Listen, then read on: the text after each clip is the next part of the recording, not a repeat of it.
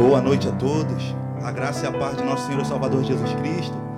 Convidar por gentileza os irmãos que puderem se colocar de pé. Estaremos orando, iniciando o nosso culto de louvor e adoração. Oremos, Pai querido, Pai amado, te agradecemos, Senhor, por mais uma noite, uma oportunidade de estar na tua casa, Senhor, diante da tua presença, da tua soberania, Pai, pedindo perdão por todos os nossos pecados, todas as nossas falhas, Senhor, que o teu Espírito Santo tenha liberdade em nosso meio, receba nosso louvor, nossa adoração, Senhor, que nessa noite venha ser uma noite onde sejamos impactados por ti, pelos louvores, pela tua palavra, usa o teu filho mais uma vez, Senhor, como tu tem usado, Senhor para ministrar sobre a tua igreja, Pai. Deus, em nome de Jesus Cristo, que nessa noite venha ser uma noite de cura, uma noite de restauração, Senhor. Uma noite onde vidas sejam impactadas por Ti, ao ponto de reconhecer a Ti como o único Salvador da sua vida. Senhor, que nessa noite venha ser uma noite de salvação de vidas, uma noite de restauração de famílias. Eu profetizo no nome de Jesus Cristo, Pai. Fica conosco, fala conosco, Pai. Ministra nos nossos corações aquilo que necessitamos da tua parte. Em nome de Jesus Cristo. Nome de Jesus. Aleluia. Vamos celebrar o Senhor com bastante alegria. Amém, irmão? Aleluia.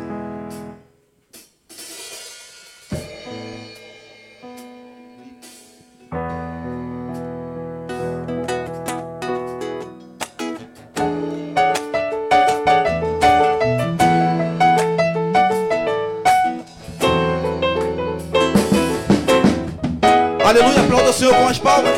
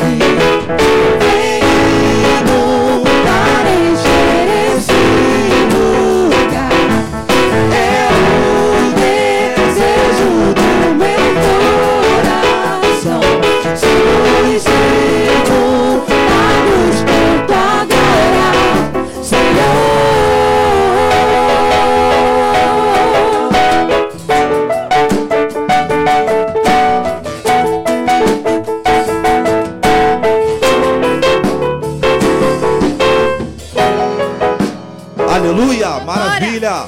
Vamos exaltar o nome do Senhor. Aleluia. Este próximo louvor que iremos entoar é um louvor que Deus nos abençoou e gostaríamos que a igreja cantasse conosco. Ele é muito fácil. Cante conosco assim, ó. Tu és meu Deus, tu és meu rei, minha vida ti entrego.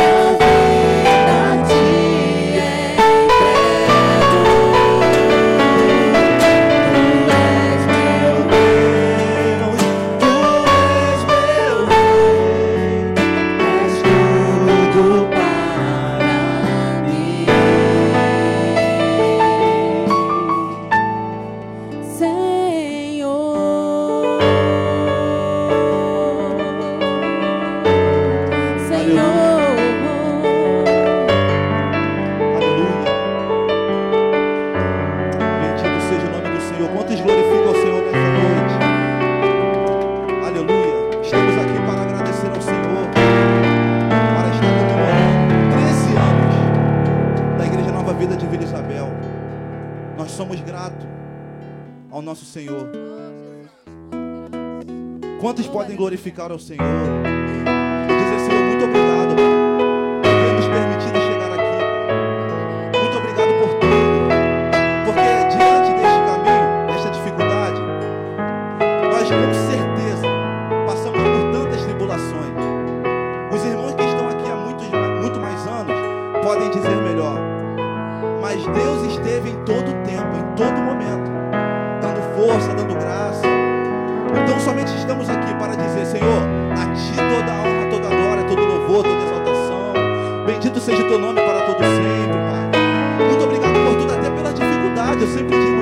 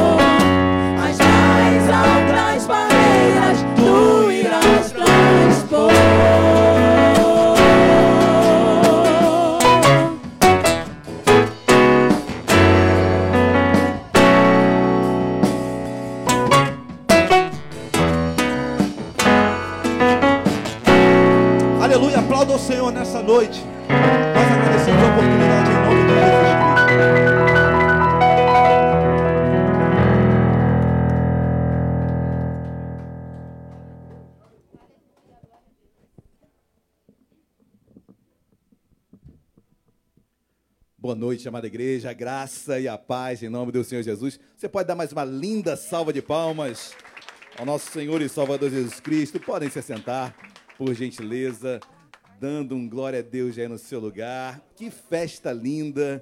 Muito bom louvarmos a Deus, muito bom elogiarmos a Deus em família, em gratidão a Deus por esses 13 anos nesse bairro tão querido. Eu quero aqui fazer um agradecimento especial a todo o Ministério de Louvor, a todos os irmãos queridos que se dedicaram, se, se juntaram para estarem nos levando à adoração nesta noite. É um sentimento muito forte de gratidão a Deus por esses 13 anos. Então, um tempo no qual Deus fala muito conosco. Então, um privilégio estarmos aqui comemorando esse aniversário. Amém? Eu quero fazer menção aqui, primeiro, da presença do meu querido Bispo Martim Lutero, que a igreja receba uma calorosa salva de palmas a Jesus. Quero fazer uma menção especial à minha esposa também, Luciana Gama. Um mês, um mês e meio quase ausente por motivo de saúde, estar aqui hoje nos presenteia. Eu quero também fazer menção do meu querido missionário Marcelo Gama, representando a Igreja Nova Vida, lá de Benfica, filha aqui de Vila Isabel. Meu querido pastor Rodrigo Pena, que representando a igreja do Riachuelo. Seja muito bem-vindo, meu amado pastor. Missionário Alexandre, tem um filho também aqui de Vila Isabel, oriundo desta igreja. Bom, missionário Flávio Franco, nosso querido irmão aqui de Vila Isabel. Quero cumprimentar também o diácono Renan, um grande homem de Deus, com a sua esposa também, Marina e todo o corpo de obreiros, diáconos, auxiliares da igreja de Vila Isabel. Amém, amém. Eu não me esqueci de ninguém, né? Meu querido missionário Carlos Eduardo, nosso Cadu, juntamente com Mila, esse casal que nós tanto amamos também.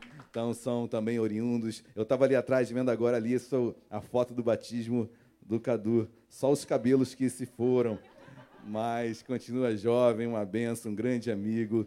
Queridos, me esqueci que tem uma pilastra aqui, que é um zagueirão na minha frente, então creio que eu tenha feito menção a todos. Então, uma alegria, um privilégio é, vê-los aqui, é uma honra receber a todos os amados irmãos. Amém? Tem alguém que nos visita hoje pela primeira vez? Levanta assim a sua mão. Pela primeira Olha, tem um casal, uma família ali atrás. Que a igreja os receba com uma carinhosa salva de palmas de Jesus. Sejam bem-vindos. Nós temos uma pequena lembrança a dar aos amados. Sejam muito bem-vindos e oramos. Quero conhecê-los depois, após o culto, e oramos para que os irmãos possam retornar também. Queridos, cumprimente o irmão que está ao seu lado, dê um toque de antebraço aí nele, dê um oi, um tchau. Deixa só pegar a minha Bíblia, sem Bíblia complica, né, queridos?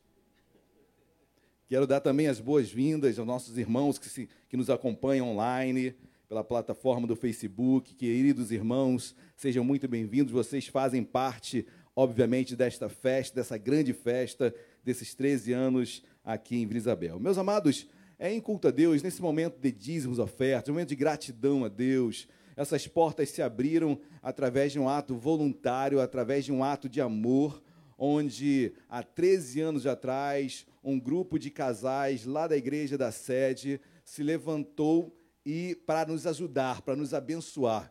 Iniciamos essa obra, esse trabalho, esse, essa igreja ali na rua, na, na 28 de setembro, Boulevard 28 de setembro. Iniciamos ali a igreja de Vila Isabel e tivemos a alegria, o privilégio de termos alguns casais nos sustentando por seis meses. O aluguel, literalmente, foi pago através desses casais que nos ajudaram, e nesses seis meses foi o bastante para que depois daí a igreja conseguisse, entre aspas, andar com as suas próprias pernas, e a igreja caminha, e aqui está. Amém? Então, um ato voluntário de amor fez essa igreja nascer, e aqui ela está. Eu quero, com essa gratidão, com essa alegria, com essa voluntariedade dos amados, que é impossível não, não relembrar, Abram as vossas Bíblias, por gentileza, na segunda carta do apóstolo Paulo à igreja em Corinto, 2 Coríntios, lá no capítulo 9, é uma passagem muito conhecida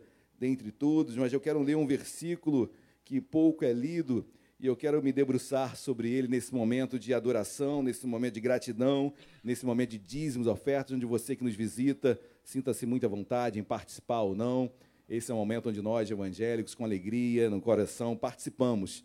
Amém? 2 Coríntios 9, versículo 10. Eu li esse texto e esse texto falou muito ao meu coração para esta noite. 2 Coríntios 9, versículo 10 diz assim: Ora, aquele que dá semente ao que semeia e pão para alimento, também suprirá e aumentará a vossa sementeira e multiplicará os frutos da vossa justiça. Eu quero ler com calma esse texto, porque Deus fala muito comigo, Deus falará muito conosco. Ora, aquele que dá semente ao que semeia e pão para alimento. Quem dá semente ao semeador e pão para o que se alimenta? Deus tem nos dado, amém? Deus tem nos presenteado. Se hoje temos o que beber, o que comer, o que nos vestir, se hoje eu tenho meu salário, se eu tenho meu trabalho, se eu tenho minha família, minha casa, Deus tem dado a nós. E Deus traz essa atenção. Paulo, escrevendo à igreja grega de Corinto, ele começa a acentuar a dádiva que tudo que nós temos, tudo que nós somos, vem dele. Então, tudo que é em nós tem que ser devolvido, essa graça tem que ser devolvida a ele. Mas é interessante que Paulo exalta, ora, aquele que dá semente ao que semeia e pão para alimento, ou seja, Deus tem dado tudo a nós. Mas não somente isso, também suprirá. Eu quero parar um pouquinho nesse, nesse trecho, também suprirá. Deus supra as nossas necessidades, amém? Deus encontra em nós esse coração voluntário, esse coração doador, esse coração amável, e Deus supre trazendo para um contexto, e o contexto é de contribuição, e Paulo trabalha muito a contribuição. E quando eu trago para esse texto, queridos, interessante, na vida financeira nós temos nossas entradas e saídas, e no final vamos ter um saldo positivo ou negativo. E Deus deixa bem claro que Ele suprirá as nossas necessidades. Eu trago isso para um contexto contábil, é aquela conta que você dá, entrada, saída e zerou, bateu, ou seja, supriu. As nossas necessidades foram supridas, porque as entradas e as saídas ficaram no mesmo, no mesmo valor e deu um saldo de zero. Deus supriu. Mas Deus não apenas supre, olha o que o versículo diz, e também suprirá e aumentará. Deus adicionará também. Ele não apenas zera, mas ele também aumenta a sua o fruto da sua fidelidade. Pastor, para por aqui. Não, o versículo continua. Também suprirá e aumentará a vossa sementeira e multiplicará os frutos da vossa justiça. Multiplicará. Olha, queridos, primeiro, suprir, iguala, Deus aumenta e Deus multiplica. Quando Deus encontra em nós um coração voluntário, amoroso, generoso, Deus supre, aumenta e multiplica. Pastor, isso é reflexo do quê? Olha que diz o versículo de número 12. Porque o serviço desta assistência não só supre a necessidade dos santos, mas também redunda em muitas graças a Deus. O que faz com que a minha sementeira, o meu salário, o meu, o meu fruto, o meu salário venha a ser as minhas necessidades supridas, que o que chega em minhas mãos venha a aumentar, que seja multiplicado. O versículo 12 diz: porque o serviço desta assistência. Ou seja, a igreja de Corinto, a igreja de Corinto, ela assistia de uma forma muito generosa às igrejas da Macedônia. Corinto fica ali na divisão entre Macedônia e Acaia, naquele istmo que liga. Então, essa igreja de Corinto grega, ela ajudava financeiramente as igrejas da Macedônia. Essa generosidade, lembrar dessa assistência aos santos, que a igreja de Corinto dava aos macedônios, queridos, traz para ela, como diz o versículo inicial que nós lemos, Deus supre, Deus aumenta, Deus multiplica. Ou seja, a sua assistência aos santos, o seu dizimar, o seu ofertar, queridos, tenha certeza disso, que Deus está vendo, Deus sonda e esquadrinha os, seus, os, seus, os nossos corações, e Deus supre, aumenta e multiplica a sua sementeira, o seu salário. Amém? Quem quer ter, sur- ser, ter, ser- ter suprida todas as suas necessidades? Amém. Eu também quero. Quem quer que seja é, as suas finanças aumentadas? Eu também quero. Multiplicadas. Meu Deus, meu Deus, com certeza. Mas isso passa pela assistência aos santos. Pastor, que Deus vê isso no meu coração. Eu não posso ler o texto todo, mas depois leio com calma o capítulo 9. Mas o versículo 2 fala de algumas características interessantes na igreja grega de Corinto. É interessante o que Paulo chama atenção como uma pré-condição para que isso aconteça na sua vida. Olha que diz versículo 2 do capítulo 9. Porque bem conheço a vossa presteza, celeridade, rapidez. Era uma igreja que se preparava. Era uma igreja que vinha pronta para aquele momento do dizimar e do ofertar, da contribuição, falando lato senso. Ela se, se organizava com presteza, com celeridade, com rapidez, porque sabia da necessidade dos santos. E não apenas assim, olha o que diz versículo 2 ainda, lá no finalzinho, deixa eu ler tudo. A presteza da qual me glorio junto aos macedônios, dizendo que a Caia está preparada desde o ano passado, e vosso zelo tem estimulado a muitíssimos. Era uma igreja que tinha celeridade ao contribuir, via urgência, era uma igreja que zelava por aquele momento, assistência aos santos, e pula para o versículo de número 5, finalzinho, a última linha do versículo 5, diz assim: para que esteja pronta como expressão de generosidade e não de avareza. Era uma igreja célere, via a urgência da assistência aos santos, era uma igreja que estava pronta, era uma igreja que tinha zelo e era uma igreja generosa. Queridos, quando Deus encontra isso em nossos corações, acontece sim o versículo 6. E isto afirmo: aquele que semeia pouco, pouco também se fará. E quem semeia com fartura, com, far, com abundância também se fará. Ou seja, o contexto, essas pré-condições para que Deus venha suprir, aumentar e multiplicar, está na generosidade, está na alegria, não é por necessidade. E quando eu me aproximo de Deus, quando eu dizimo, quando eu me oferto, eu me aproximo de Deus. E, consequentemente, em todas as áreas da minha vida, eu sou abençoado. Deus retribui. Quando Deus sonda o meu coração, o seu coração, os nossos corações, encontra presteza, encontra zelo, encontra generosidade, encontra alegria, não por necessidade, mas com alegria quanto a esse momento. E eu tenho certeza que muitos estão alegres, felizes, porque a contribuição, a sua contribuição, faz com que essas portas sejam abertas e mais do que isso, continuem abertas, e mais do que isso, sustenta vidas, dá assistência aos santos. E aí Deus, consequentemente, queridos, por enxergar isso em nossos corações, Ele supre, Ele aumenta e Ele multiplica. Amém, meus amados? Tomemos posse desta, destas bênçãos em nossas vidas nesta noite. Atrás da sua poltrona tem um envelope de dízimo e oferta. Separe com calma, em gratidão, queridos, por esses 13 anos aqui em Vila Isabel. Separe o seu dízimo e a sua oferta.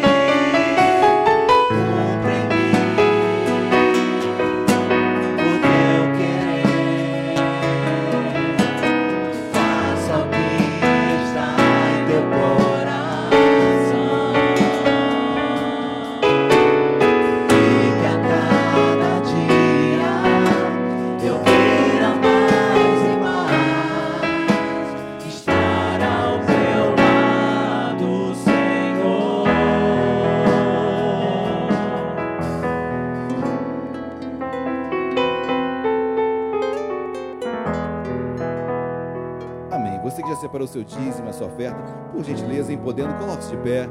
Vamos orar, vamos agradecer a Deus. Eleve o seu envelope aos céus. Deus amado, Deus querido, Deus de graça, Deus de misericórdia, Deus que supre, aumenta e multiplica. Deus que enxerga a assistência aos santos. Deus que enxerga em nossos corações generosidade. Deus enxerga em nós presteza. Enxerga em nós zelo quanto a esse momento, alegria. Deus, quando há isso em nossos corações, quando essas pré-condições existem em nossos corações, certamente, meu Pai, colheremos, certamente, Pai, Pai, frutificaremos. Deus, eu te peço em nome de Jesus, aumenta a nossa sementeira, aumenta os recursos do teu povo, traz prosperidade em nosso meio, abra as janelas do céu, tornai-vos para mim, eu me tornarei para vós. Se achegue a Deus e certamente Ele lhe abençoará, nos abençoará. Senhor, abençoa os dízimos, as ofertas, o ofertante, o dizimista fiel na tua casa, que a tempo e fora de tempo entende, meu Pai, o privilégio, a graça que é recebida, meu Pai, quanto a esse momento. Deus abençoa o teu povo, abençoa cada pai, cada mãe, cada dispensa representada. Abençoa esta igreja, Deus. Abençoa a administração dela. 13 anos nesse bairro, Deus.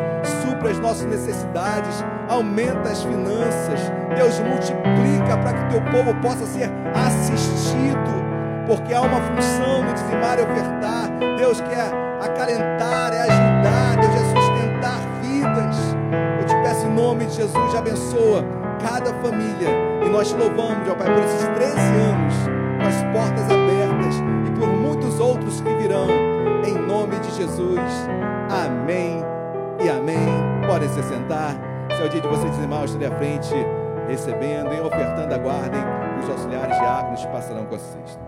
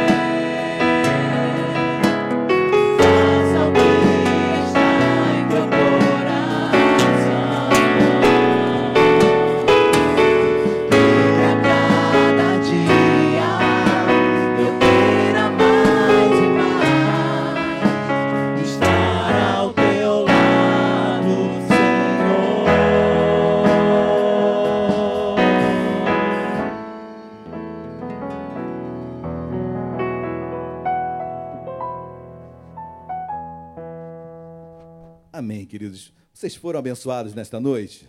Podemos ir embora? Não, né, queridos? Cremos e entendemos que um momento singular, um momento diferencial na liturgia de uma igreja é a pregação da palavra, onde Deus, onde a intervenção humana é mínima possível, onde Deus fala por si só, onde as escrituras são abertas e certamente há milagres, Deus fala, Deus cumpre as suas promessas. Sem mais delongas, eu quero chamar meu querido bispo Martim Lutero, que a igreja receba com uma calorosa salva de palmas ao Senhor Jesus. Bispo, seja muito bem-vindo.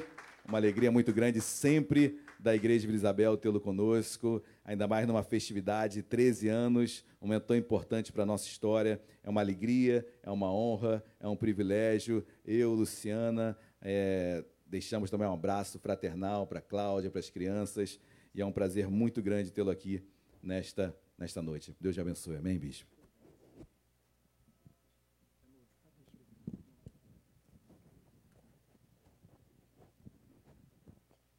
Agradecido. Deus abençoe a todos. Um prazer muito grande estar aqui. Treze anos se passaram. Como foi rápido, né? Eu fico me lembrando até hoje do culto inicial, ali na 28 de setembro. Passou muito rápido mesmo. Mas louvado seja o Senhor, porque, porque essa igreja foi aberta pelo Senhor. Essa porta foi aberta pelo Senhor e o Senhor tem conduzido essa igreja ao longo de toda a sua história. Vidas aqui foram salvas, vidas aqui foram cuidadas, foram curadas, foram levantadas e continua esse ministério de ser uma bênção, a porta que Deus abre. Olha, fico muito feliz em rever os irmãos, vejo aqui os irmãos da antiga, ah, vejo alguns irmãos, Cimei, quando, assim que eu cheguei eu vi a Cimei, Eliane, é, vejo agora o pastor Rodrigo Pena, o missionário Marcelo, Alexandre, muito obrigado pelo presente, lindo presente, ah, o Carlos Eduardo, Mila, e eu vou ser muito justo, Renan, Marina, eu vou ser muito injusto ao não citar todos os nomes, né, e fico muito feliz em rever a nossa irmã Luciana, firme e forte no Senhor. Amado pastor, muito obrigado pelo convite e pela honra em me ceder o seu púlpito. Sem mais delongas, eu convido a que vocês abram as sagradas letras na primeira carta escrita pelo apóstolo Pedro. Eu gostaria de convidá-lo a que você abra então no capítulo de número 2. 1 Pedro, capítulo de número 2. E eu gostaria de ler dois versículos. O versículo de número 4 e o de número 5. Aqueles que puderem e desejarem se colocar de pé, para que possamos fazer a leitura inicial, os convido a que desta forma procedam. 1 Pedro 2, a partir do verso 4, a palavra de Deus assim registra: Chegando-vos para ele a pedra que vive, rejeitada sim pelos homens, mas para com Deus eleita e preciosa. Também vós mesmos, pedras que vivem, sois edificados casa espiritual, para serdes sacerdócio santo, a fim de oferecerdes sacrifícios espirituais agradáveis a Deus por intermédio de Jesus Cristo. Somente até aqui, oremos. Pai amado, Deus bendito, lemos a tua santa e preciosa palavra e pedimos, Deus, fala conosco nesta noite. Te louvamos, te agradecemos pelos 13 anos de existência desta igreja em Vila Isabel. Te agradecemos porque em todo o seu transcurso tu estivestes presente. Em nenhum momento, Senhor, confiscastes as tuas bênçãos sobre o teu povo. E o que nós clamamos a ti é que em todo momento a tua presença se manifeste nesse local trazendo salvação, cura, libertação, renovação e otorgando dons para a edificação dos santos e ampliação do alcance do teu evangelho. O que nós pedimos, nós fazemos agradecidos sobre o sacrossanto nome de Jesus, a quem amamos, a quem proclamamos, a quem servimos, a quem anunciamos e a quem aguardamos. É em nome dele que a ti oramos. Amém e amém. Podem, por favor, tomar os seus assentos. Esse texto é um, é um texto que nos coloca três pedras. Primeira pedra aqui está dizendo no versículo 4: Chegando-vos para ele a pedra que vive, está falando de Jesus. É a primeira pedra citada. No versículo 5, ele começa dizendo também vós mesmos, como pedras que vivem. Segunda pedra citada é a igreja. E a terceira pedra mencionada nesse contexto é o do próprio autor, que se chamava Pedro, que significa pedra. Na verdade, na verdade, nós sabemos que o nome dele não era Pedro. Pedro era um apelido dele. O nome dele era Simão. Mas Jesus, assim como nós vemos ao longo da história, ele muda vidas e muitas vezes nas páginas da Bíblia nós vemos nomes sendo alterados, com propósitos definidos. Abraão, Abrão teve o seu nome mudado para Abrão, Sarai para Sara. Ah, nós temos ah, Sadraque, Mesaque e Abednego, eram novos nomes né, daqueles, daqueles jovens hebreus, assim como Daniel para Belsazar. Nós temos o apóstolo Paulo, né, que, é, que era o desejado, é, Saulo, né, aí vem o termo de, do hebraico Saul. Saulo é o nome grego de Saul, é o desejado. E ele começa a assinar como Paulo. Paulo é uma expressão latina que significa pequenino. Ah, daí vem a paulatinamente, de pequenos em pequenos passos. Então ele falou, não, eu sou o apóstolo Paulo, eu sou o pequenino. Nomes são mudados. O apóstolo Pedro tem o seu nome mudado. Não sabemos o motivo pelo qual Jesus muda o nome dele de Simeão, né, Simão, que significa ouvido, e Jesus fala: Não, você não é ouvido, você é uma pedra. E nós temos aquele belíssimo discurso ali em, em uh, Cesareia, atual é Benaias, né, Cesareia de Filipe, quando Jesus então fala que ele seria uma base, é, a base firmada na rocha que é Cristo. Então nós temos três pedras: o apóstolo Pedro, o Senhor Jesus, conforme também diz 1 aos Coríntios capítulo 10, Efésios capítulo 2, versículo 20, e nós temos a igreja com pedras que vivem. E eu pergunto a vocês, pedras vivem? Nós sabemos que os humanos vivem, nós sabemos que os animais vivem, nós sabemos que as plantas vivem. Mas eu faço uma pergunta: uma pedra vive? Um mineral vive? Não, não existe vida nos minerais.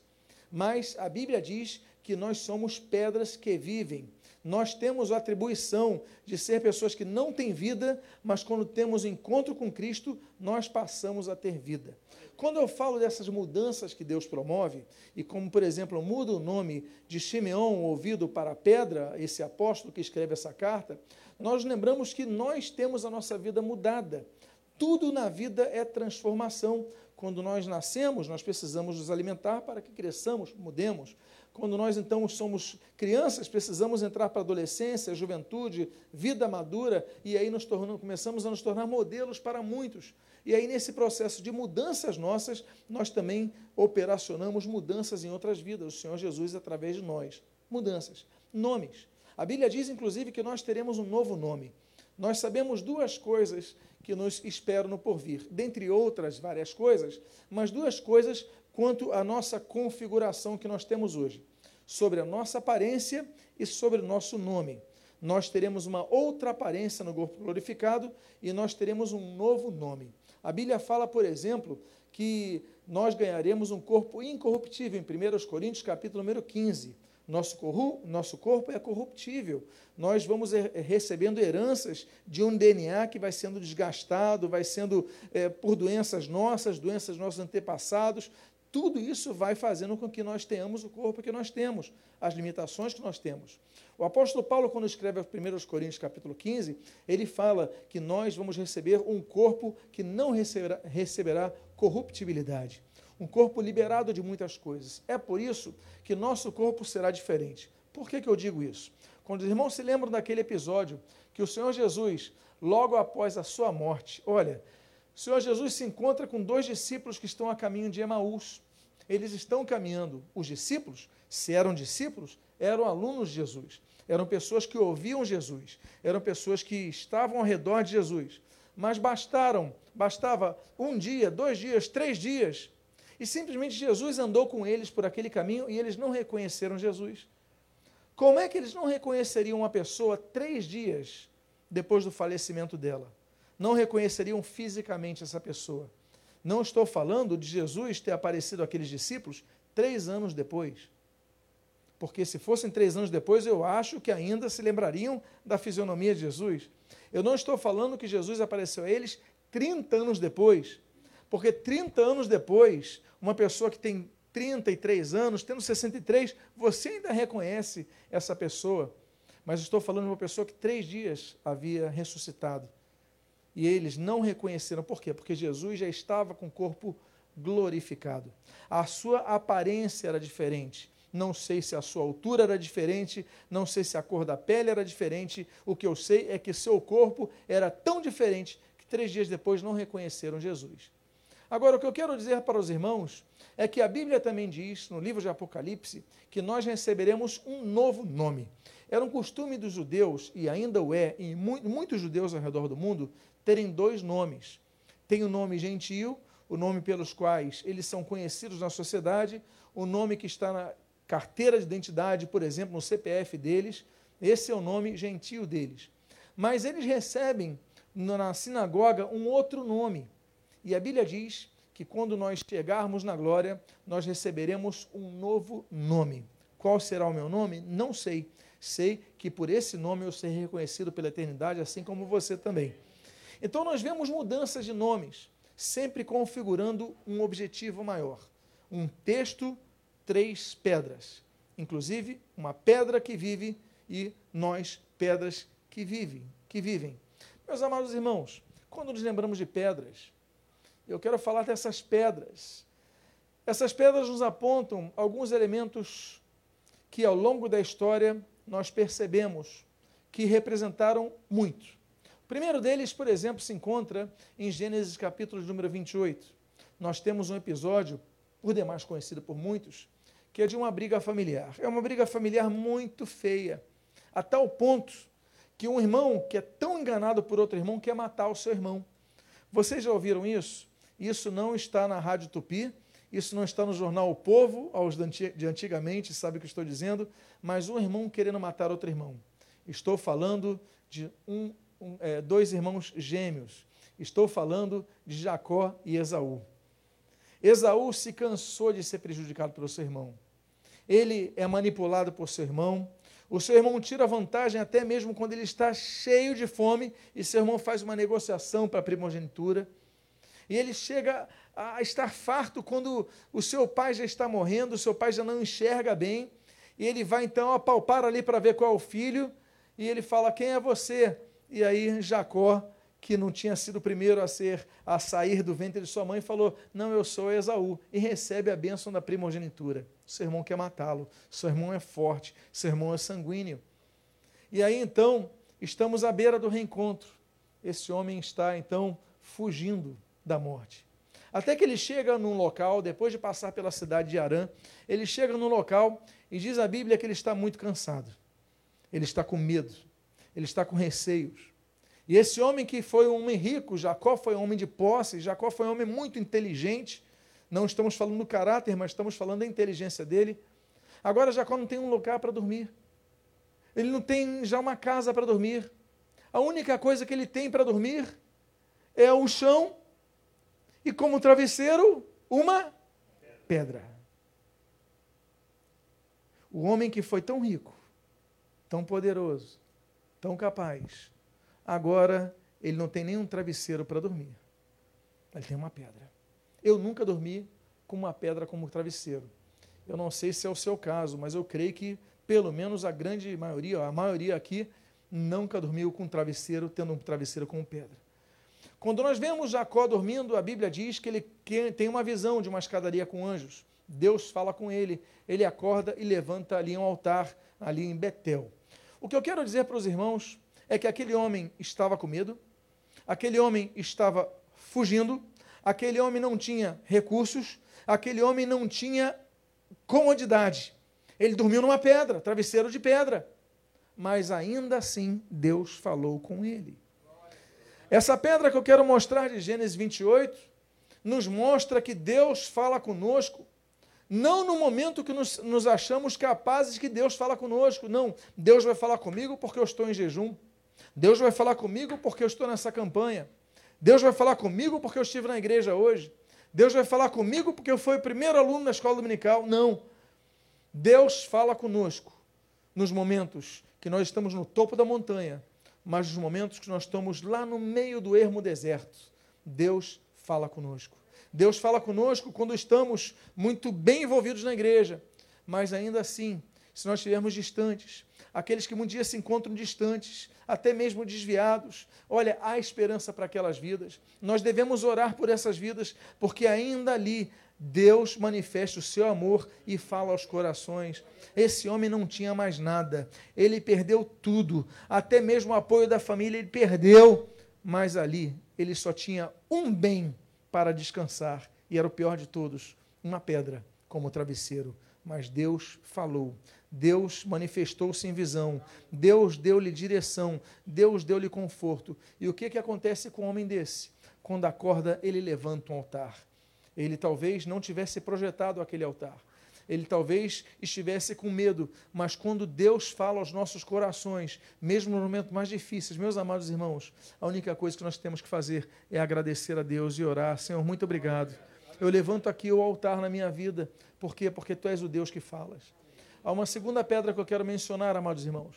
Essa segunda pedra se encontra em 1 Samuel, 2 Samuel, capítulo número 7, e os irmãos se lembram de uma pedra que recebe um nome. Meus amados, eu sei que. Quem aqui tem cachorro em casa? Ele tem nome? Tem nome. Alguém aqui tem gato na sua casa? Ele tem nome? Tem nome. Alguém aqui tem passarinho na sua casa? Ninguém aqui tem passarinho? Mas você conhece alguém que tem passarinho na casa? E geralmente tem nome os passarinhos. Mas eu faço uma pergunta a vocês. Alguém aqui conhece uma pessoa que tem uma pedra na casa e essa pedra tem um nome? Ninguém dá nome para pedra. Mas nós temos uma pedra que recebe um nome na Bíblia. E essa pedra recebe o um nome pelo profeta Samuel. O profeta Samuel pega aquela pedra, ele fala: o nome dessa pedra é Ebenezer pedra de ajuda. Ele diz: Até aqui nos ajudou o Senhor. Não é cachorro, não é gato, não é passarinho, é uma pedra, mas ele dá nome para uma pedra.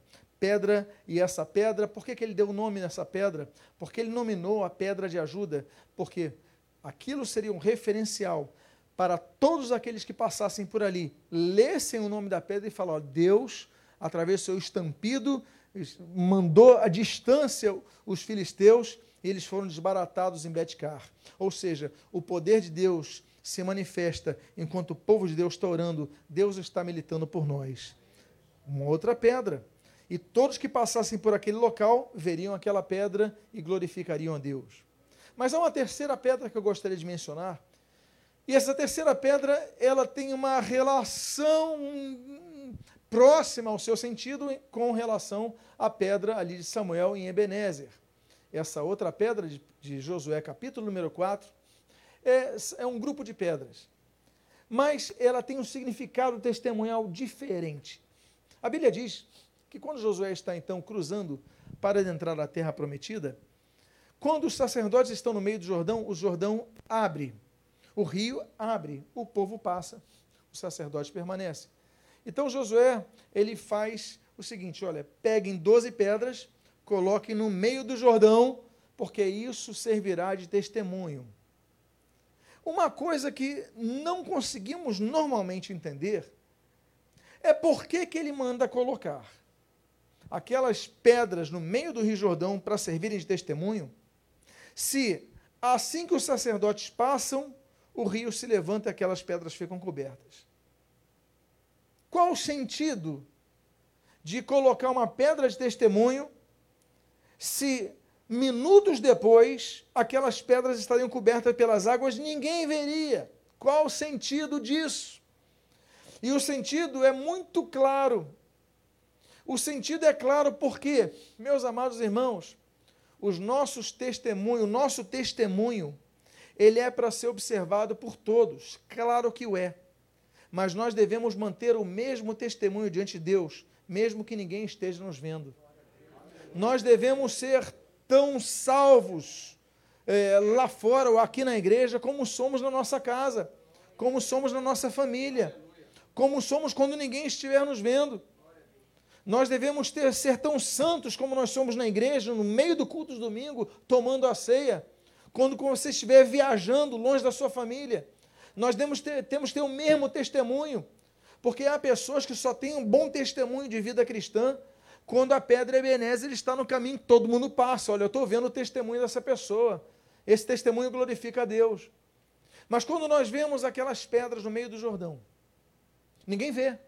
Você está vendo o Jordão, ali está passando o rio, as pedras estão lá, ninguém vê. Mas Deus está vendo. Deus que mandou colocá-las ali está vendo. Então, o que nós aprendemos com esse terceiro grupo de pedras é que Deus espera de nós que o mesmo testemunho que nós damos na igreja, nos domingos, quando estamos com os irmãos, possamos dar na nossa própria casa, possamos dar no nosso próprio emprego e possamos dar quando estivermos sozinhos. Pedras de testemunho debaixo da água. Há outras pedras, há muitas pedras na Bíblia. Uma outra pedra na Bíblia, por exemplo, que nós temos que citar, é uma pedra, por exemplo, a bendita pedra, onde a sua forma era a forma de uma caveira. Uma pedra chamada caveira, ou do latim calvários. Nessa pedra se ergueram três cruzes, no meio das quais estava o nosso Senhor Jesus. O Senhor Jesus é crucificado sobre uma pedra, e quando ele vai ser sepultado, um homem de posse, chamado José, da cidade de Arimateia, ele fala: "Não, ele vai ser sepultado na minha, no meu jazigo, na minha sepultura, na minha cova". E ali então Jesus é colocado e a Bíblia diz que uma pedra é colocada ali, Mateus capítulo 24, 27, aquela pedra é colocada e ninguém conseguiria remover. Mas a Bíblia diz que houve um tremor, aquela pedra foi removida. Independentemente daquela pedra ser removida ou não. Assim como aquela pedra do amigo de Jesus chamado Lázaro, que nós lemos ali em João capítulo número 11, foi removida pela força dos homens. Aquela pedra de Mateus capítulo 27 foi removida pelo poder sobrenatural não há pedra que Deus não possa remover. Deus pode remover sobrenaturalmente, Deus pode mandar, olha, tirem a pedra, Lázaro vai sair, mas tirem vocês a pedra. Deus pode mover a pedra no momento que Ele quiser, usando pessoas ou usando a natureza, mas o milagre acontece, porque nada pode deter a ordem do Senhor. Mas há uma outra pedra. E essa outra pedra que eu queria mencionar é uma pedra de quando Deus decide não remover. Ela se encontra em Daniel capítulo número 6, quando a Bíblia diz que há uma conjuntura de pessoas invejosas que veem no governante Daniel uma ameaça. Esse homem não se prostrava, esse homem adorava exclusivamente a Deus. Então a Bíblia diz que por uma armação legal, o rei teria que jogar essa pessoa numa cova de leões. E a Bíblia diz que Daniel então é jogado numa cova com leões, e a seguir, diz o texto de Daniel 6, aquela cova é lacrada com uma pedra. Mais uma pedra em nossa história. E essa pedra nos ensina várias coisas. A primeira delas, essa pedra nos ensina que nós somos injustiçados nessa terra. Qual foi o crime de Daniel? Porque Deus não poupou Daniel de entrar naquela cova com leões. Deus foi injusto, porque o que aconteceu foi injustiça. E a pergunta é: Deus foi injusto? Daniel foi jogado numa cova e nós aprendemos algumas coisas dessa pedra que impede a saída de Daniel. A primeira delas, passamos por injustiças e somos lançados numa cova. Mas nem sempre nós vemos a saída. Por quê? Porque não há saída. Há momentos que não vemos saída, porque há momentos que não há saída. Daniel não tinha saída. É simples dizer. Porque, afinal de contas, o que era o local? Era uma cova. As covas eram buracos feitos nas cavernas, no chão, que não tinham saída, para que o cheiro evitasse sair. Era um pequeno buraco, ou você abria um buraco, tinha uma caverna maior, mas você tampava aquilo por causa do cheiro. Daniel é jogado numa cova, daí o termo, as pessoas que trabalham no cemitério são chamadas de co coveiros, pessoas que trabalham fazendo covas, lançando corpos nas covas e tampando as covas, por isso são coveiros. Daniel não foi jogado numa caverna simplesmente. Nós vemos muitas vezes desenhos que a gente pinta na, na, na, na escola dominical, né, que são cavernas grandes. Então, não, peraí, aquele local de mortos. Ele é lançado num local de mortos, injustamente e não tem saída. Eu te pergunto, qual foi o erro dele? Injustiça, e Deus permitiu que ele fosse lançado ali. Colocou-se uma pedra que Daniel não podia sair. Uma outra coisa terrível que acontece quando essa pedra está tampando é que essa pessoa não vê saída e nem consegue sair. Por quê? porque se é a cova, estava ali com leões, mas como é que ele ia conseguir levantar aquela pedra se foi colocada propositalmente para ele sair? Ele não tinha forças para levantar a pedra. Ele não era uma pessoa com capacidade física para remover a pedra. Aquela pedra foi colocada de formas que ele não pudesse removê-las. Removê-la. Há momentos na nossa vida que nós vemos que nós não podemos remover as pedras. E a gente não entende Deus, por que, que eu não estou passando por isso? Deus, eu estou tentando levantar, eu não consigo. Como é que eu não consigo? Como é que eu consigo levantar? Eu não tenho forças. E aí nós começamos a pensar que há momentos na nossa vida que nós não dependemos de nossas forças, porque, porque não temos nossas forças. Há momento de rir, como diz Eclesiastes 3, mas há momento de chorar. Há momento de festejar, mas há momento de lamentar. Daniel, então, imagino, aquele momento, o que, que ele vai fazer? Não consegue remover. Outra lição que nós aprendemos dessa cova.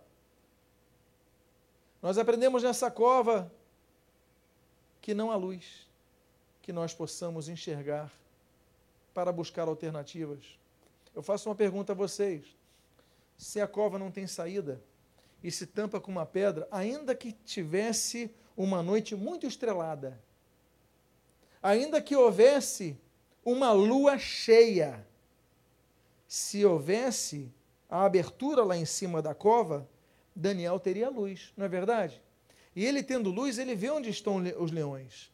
Ele se esconde, ele se mexe, ele vai para um canto, ele vê se tem alguma forma de subir, ele vê as frestas da pedra e vai tentando escalar, porque você tem a luz da lua, você tem a luz das estrelas.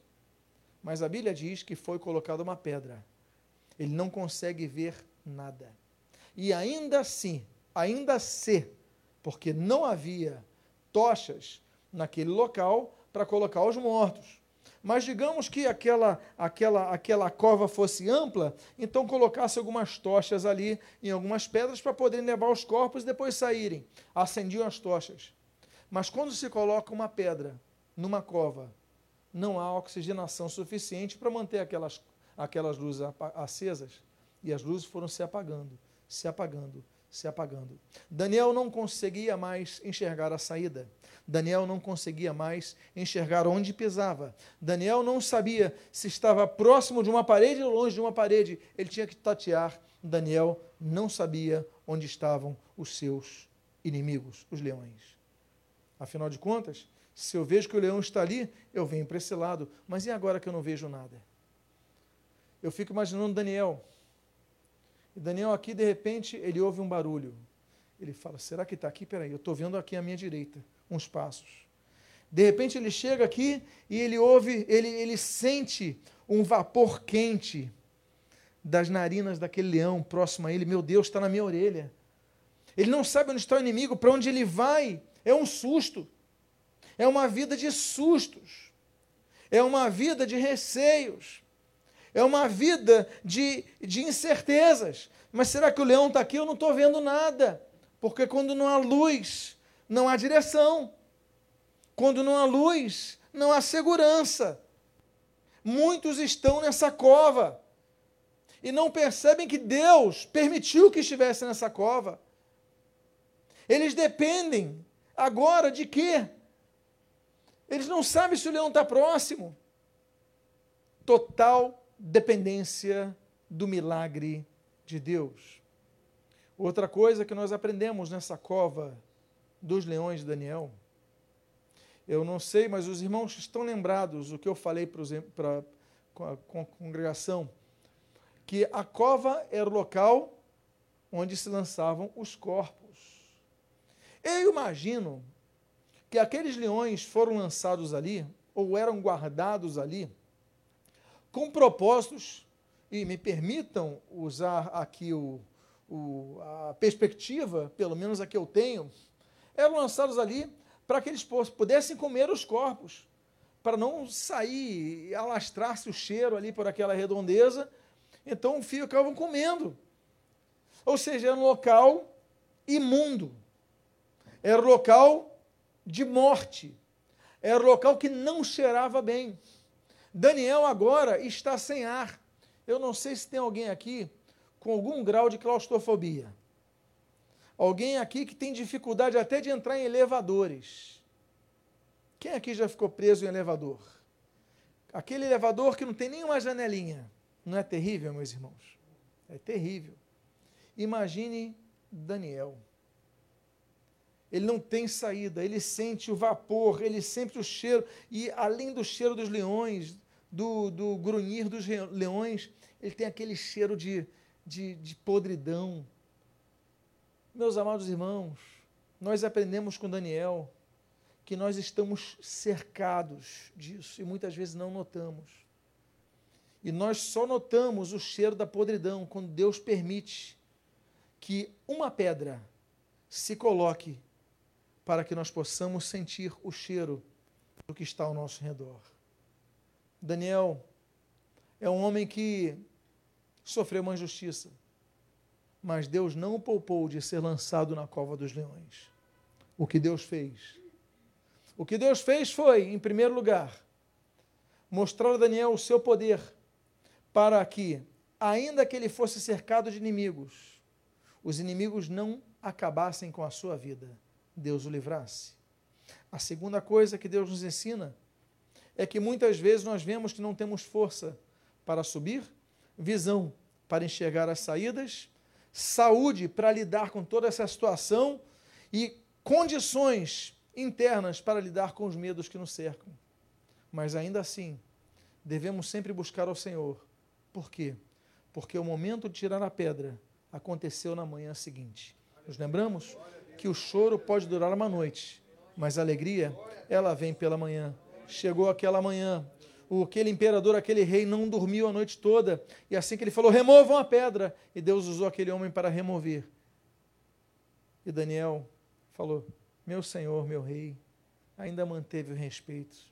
Nós aprendemos no fim dessa pedra que, ainda que toda a situação, injustiça, perseguição, receios, medos, falta de segurança, não enxergarmos alternativas. Eu passei por isso, você tem passado por isso, você pode passar por isso, não importa. O que importa é que um dia essa pedra vai ser retirada e quando retirar, você vai ficar mais forte do que você estava e Deus vai te honrar. Eu quero dizer aos irmãos, encerrando essa mensagem, que nós temos muito a aprender com pedras. O apóstolo Pedra, o apóstolo Pedro, escreve falando para as pedras que vivem nós, sobre a pedra que nunca se abala, porque é baseado nele. E assim Jesus encerra o seu sermão do monte, o sermão daquela colina, o sermão daquela, daquela pequena e leve inclinação junto ao mar Galileia. Jesus assim termina no capítulo 7 de Mateus, falando sobre a casa edificada na areia e a casa edificada na pedra. E Jesus diz: ele fala muito claramente: quando nós somos edificados na pedra, aí sim essa casa perdura para sempre. Essa casa perdurou porque foi edificada na pedra. A igreja perdura por causa da palavra onde é firmada. Eu quero fazer um convite a você. Quero fazer um convite a você aqui, por favor, fique de pé nesse momento. E que quero convidar a que você feche seus olhos nesse momento. Eu quero fazer um convite a você que está passando por uma situação difícil. Você pode estar passando por uma situação que você não veja luz, você não veja saída. E a única coisa que você sente onde você está é a presença dos inimigos. Isso tem trazido receios, tem trazido medos, tem trazido inseguranças. Se você é uma das pessoas, coloque a mão no seu coração. Eu vim para trazer uma palavra para a sua vida. Eu vim para trazer essa palavra ao seu coração, dizendo: a pedra será removida. Mas ainda que você esteja nessa cova, cercado de leões, saiba que Deus está ali. Você não está apenas com os leões, Deus está contigo fechando a boca dos leões. Ainda que você esteja cheirando o cheiro da podridão, ainda que você esteja sentindo os leões te cercando, Deus está contigo e essa pedra vai ser removida. Assim como com Lázaro a pedra foi removida, assim como nosso Senhor e Salvador Jesus Cristo a pedra foi removida. Pai amado, nós queremos dizer que a nossa Ebenezer é visível por todas, mas as nossas pedras do Jordão a ti são visíveis, Pai amado. Por quê, Pai amado? Porque o nosso testemunho independe de onde nós estejamos, Pai amado. E ainda que nós estejamos, Pai, no meio da cova dos leões, Pai amado, nós queremos nos agarrar em Ti e depositar nossa fé em Ti, dizendo: Senhor, sustenta-nos, Pai, ajuda-nos, porque a pedra vai ser destampada e nós vamos sair daqui. Pai, eu ergo minhas mãos orando por cada irmão que colocar a mão no seu coração. Eu não sei o que ele está passando, eu não sei a sua dificuldade, mas eu intercedo por eles, a igreja intercede por eles, nós intercedemos por eles, Pai.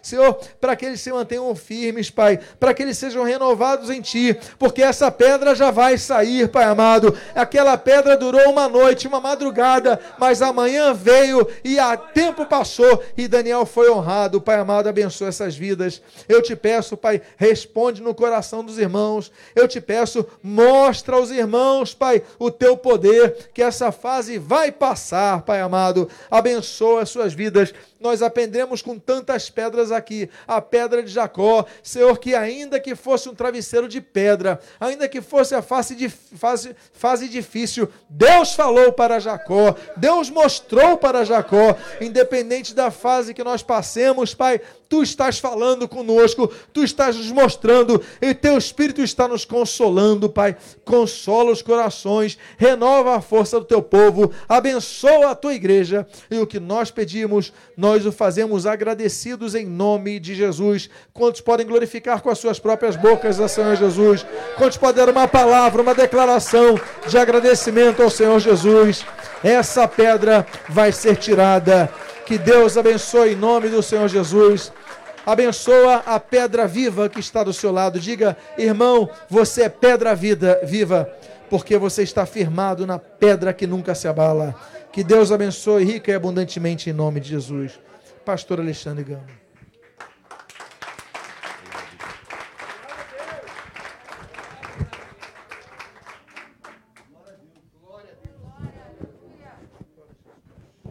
Amém. Aplauda bem mais forte ao Senhor Jesus. Amém. Glórias a Deus. Podem se sentar. Queridos, fomos muito abençoados, não é verdade? Eu saio daqui edificado eu saio daqui abençoado. Quero agradecer novamente ao bispo pela honra de recebê-lo.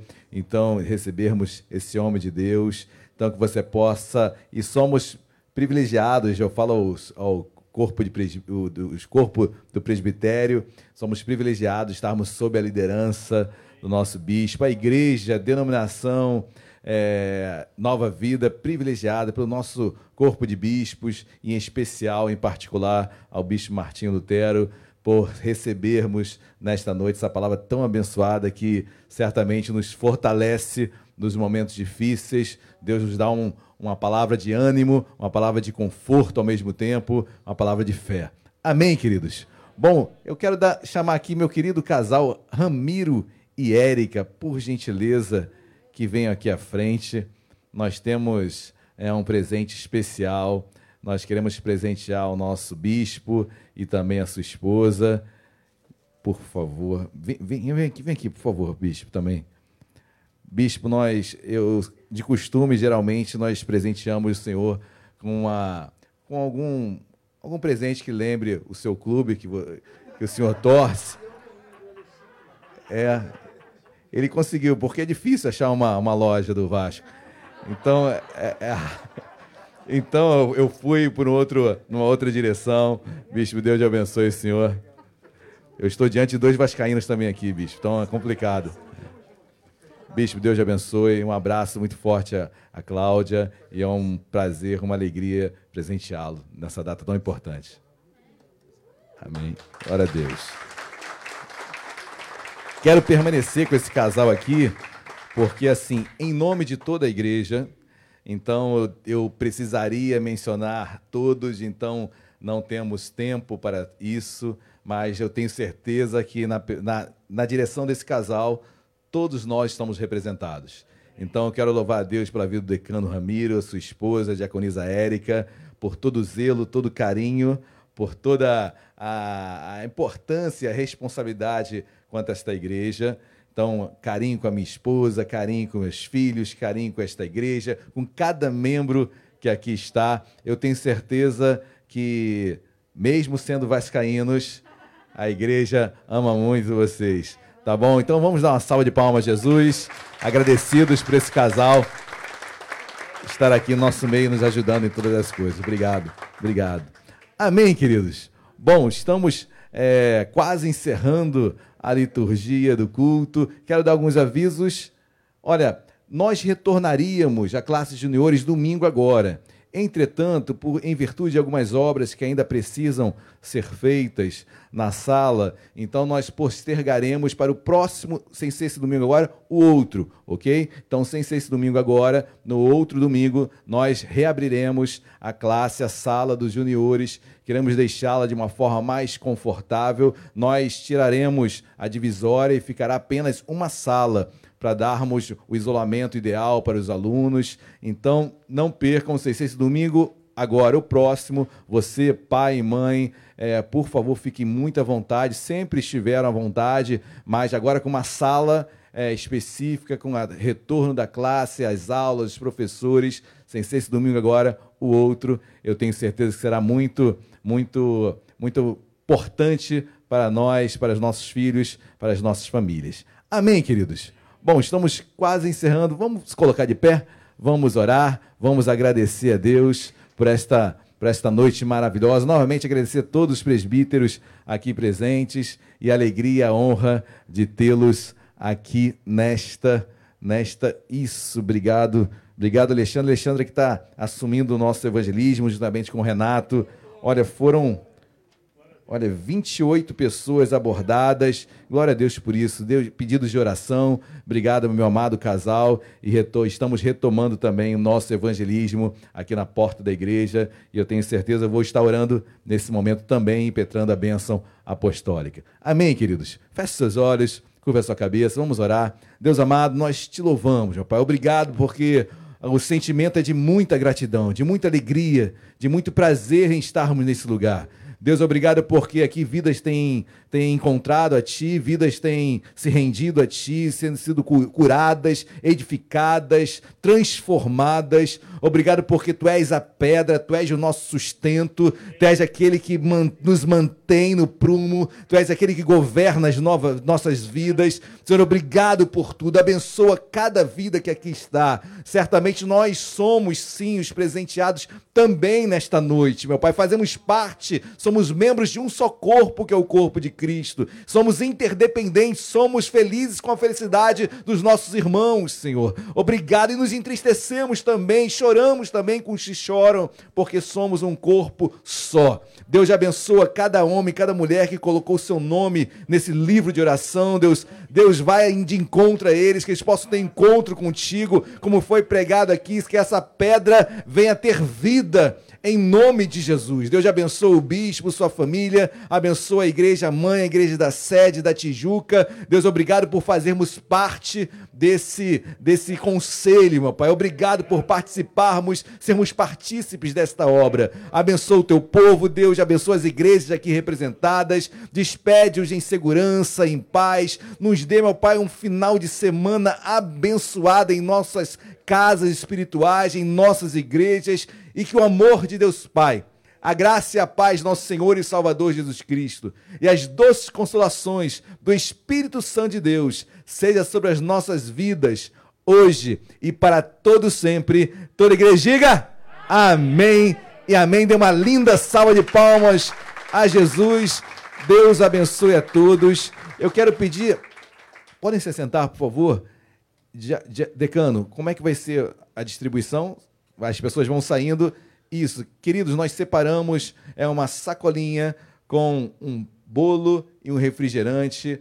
É, nós gostaríamos muito de termos um momento de comunhão mais prolongado, mas por motivos óbvios, os irmãos entenderão, mas não deixaremos de, de que, você, que os irmãos saiam daqui sem uma, uma lembrança desses 13 anos de aniversário. Então, os irmãos vão, ao saírem, estarão recebendo esse presente, esse bolo e esse refrigerante, todos preparados com muito carinho aos amados irmãos. Amém? Deus abençoe a todos. Vão em paz, uma semana abençoada. Pode aplaudir Jesus, amém?